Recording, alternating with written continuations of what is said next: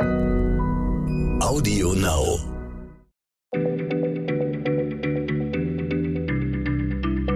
Schneller Schlau, der kurze Wissenspodcast von PM.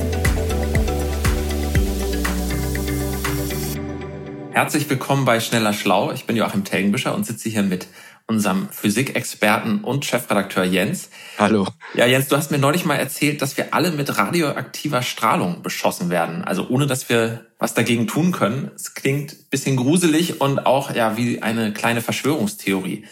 Aber im Grunde ist das einfach Physik, oder? Und hoffentlich nicht so schlimm, wie es sich anhört. Ja, hallo Jochen. Ja, das ist einfach Physik oder man könnte auch sagen, das ist eigentlich die Natur. Denn äh, Radioaktivität hat jetzt nicht immer nur was mit äh, Kernkraftwerken oder Atombomben oder Uranbergbau oder sonst was zu tun, was wir Menschen so veranstalten. Sie ist auch einfach ein äh, natürliches Phänomen. Das heißt jetzt nicht, dass sie gesund ist, aber sie ist halt äh, natürlich auch. Also das heißt, es gibt Quellen von radioaktiver Strahlung, die sind einfach da. Ja, genau. Und da gibt's verschiedene Quellen. Also die wichtigste Quelle radioaktiver, in diesem Fall Alpha-Strahlung, ist zum Beispiel das Element Radon, das äh, in unserer Atemluft ganz normal vorhanden ist und das wir tatsächlich mit jedem Atemzug einatmen. Und äh, dieses Element, diese Atome verschleudern tatsächlich in unserem Körper Alpha-Teilchen und die können tatsächlich auch äh, eine Zelle beschädigen. Äh, zur Beruhigung kann ich jetzt erstmal sagen, Radon ist tatsächlich das allerseltenste aller Elemente in unserer Atemluft. Andererseits, wenn man es mal grob überschlägt, kann man auch sagen, mit jedem einzelnen Atemzug, den ein Mensch tut, äh, äh kommen ungefähr 15 Radonatome in unseren Körper rein. Okay, ich halte jetzt mal kurz die Luft an. Also pro Atemzug, äh, das klingt jetzt gar nicht so wenig für mich als Laien.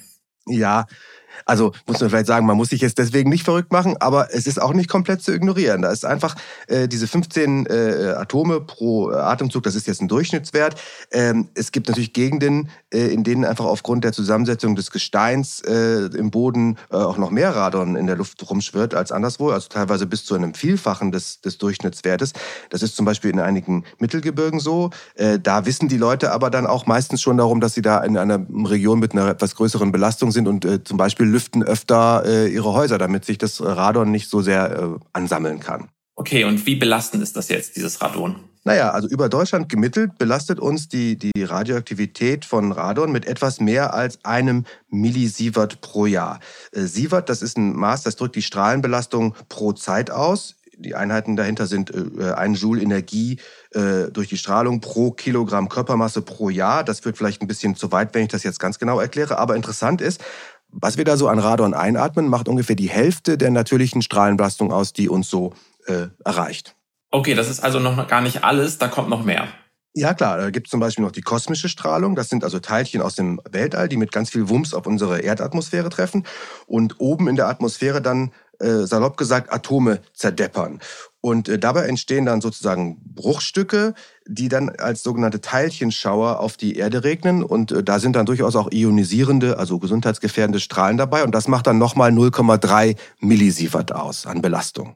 Okay, ich rechne mal nach. Also wenn das eine Millisievert vom Radon die Hälfte der natürlichen Strahlungsbelastung war, dann fehlt ja noch was. Also weil die kosmische Strahlung, sagst du, hat ja nur 0,3. Äh, was ist der Rest? Es gibt dann noch die sogenannte terrestrische Strahlung, die durch radioaktive Zerfälle im Erdinneren entsteht. Das sind also nochmal so im Mittel 0,4 Millisievert pro Jahr. Und es gibt dann auch noch äh, Spuren von Radioaktivität in manchen Lebensmitteln, die da einfach drin sind, äh, ganz geringfügig natürlich, zum Beispiel in manchen Mineralwässern oder auch lustigerweise in Bananen, wirklich sehr geringfügig, muss man jetzt nicht Bananen nicht mehr essen. Äh, aber da gibt es eine Substanz, die, sogenannte, die ein sogenannter Beta-Plus-Strahler ist. Ähm, und das zusammengenommen macht dann nochmal ungefähr 0,3 Millisievert pro Jahr. Okay, ich verstehe. Also dann sind das insgesamt also um die zwei Millisievert, die wir an natürlicher Radioaktivität aufnehmen. Die Hälfte kommt vom Radon in der Luft äh, und der Rest setzt sich zusammen aus kosmischer Strahlung, terrestrischer Strahlung und Spuren in der Nahrung. Aber eigentlich ist ja die große Frage, ist das jetzt richtig ungesund? Was ja ziemlich blöd wäre, weil wir da ja gegen kaum irgendwas machen können. Ne? Genau, wichtige Frage. Also erstmal, das sind jetzt nur Mittelwerte. Das schwankt tatsächlich nach Region oder nach Ernährung auch. Und äh, die Frage, ob uns das krank macht, naja, das ist eine statistische Frage. Rein theoretisch kann also jedes einzelne Strahlenteilchen in unserem Körper etwas zerstören und theoretisch sogar Krebs auslösen. Allerdings tut das ein einzelnes Teilchen nur mit einer ganz bestimmten, sehr, sehr, sehr geringen Wahrscheinlichkeit. So, und das macht es natürlich dann schwierig, so einen Grenzwert anzugeben, ab wann denn jetzt eine Dosis gefährlich ist und wo sie ungefährlich ist. Es gibt vielleicht das zur Einordnung eine fachlich begründete Schätzung, dass ungefähr drei Prozent aller tödlichen Krebserkrankungen pro Jahr in Deutschland auf die äh, Auswirkungen von natürlicher Radioaktivität zurückzuführen sind. Das sind immerhin einige tausend Todesfälle im Jahr, also keine ganz kleine Zahl.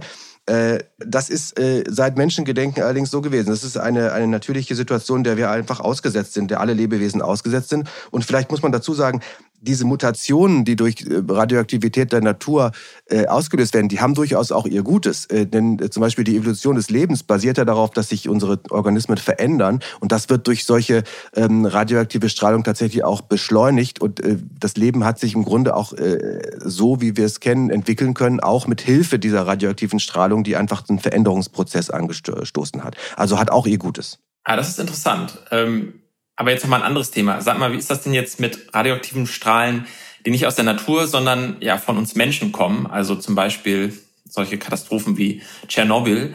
Wie viel ist das denn dann tatsächlich? Ja, also der Sammelbegriff dafür ist zivilisatorische Strahlenbelastung, äh, also Belastung, die dadurch kommt, äh, dass äh, durch Dinge kommt, die wir Menschen verursachen. Ähm, die macht in der Summe nochmal ungefähr so viel aus wie die ähm, natürliche Strahlenbelastung, also im Durchschnitt knapp zwei Millisievert pro Jahr.